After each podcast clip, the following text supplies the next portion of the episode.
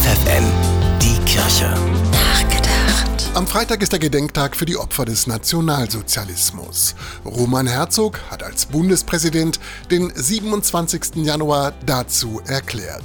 Es ist der Tag der Befreiung des Konzentrationslagers Auschwitz vor 78 Jahren. Mit einer Gedenkstunde im Plenarsaal erinnert der Bundestag an die Millionen Menschen, die Opfer der Nazi-Verbrechen wurden. Im Mittelpunkt stehen in diesem Jahr Frauen und Männer, die aufgrund ihrer Homosexualität verfolgt wurden. Auch die Kirchen verneigen sich am 27. Januar vor allen Opfern des Nationalsozialismus.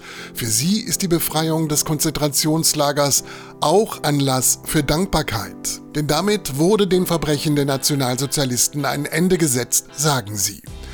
In einem Gebet zum Gedenktag der Opfer des Nationalsozialismus heißt es, Gott, du bist die Zuflucht aller Verfolgten und Gedemütigten, Geschundenen und Gequälten. Heile die Wunden, die noch immer da sind, und hilf uns wachsam zu sein und uns gegen die zu wehren, die auch heute immer wieder anfangen, Menschen wegen ihrer Religion, Nationalität oder Rasse auszugrenzen und zu verfolgen. Bernhard Tubbs, FFN Kirchenredaktion.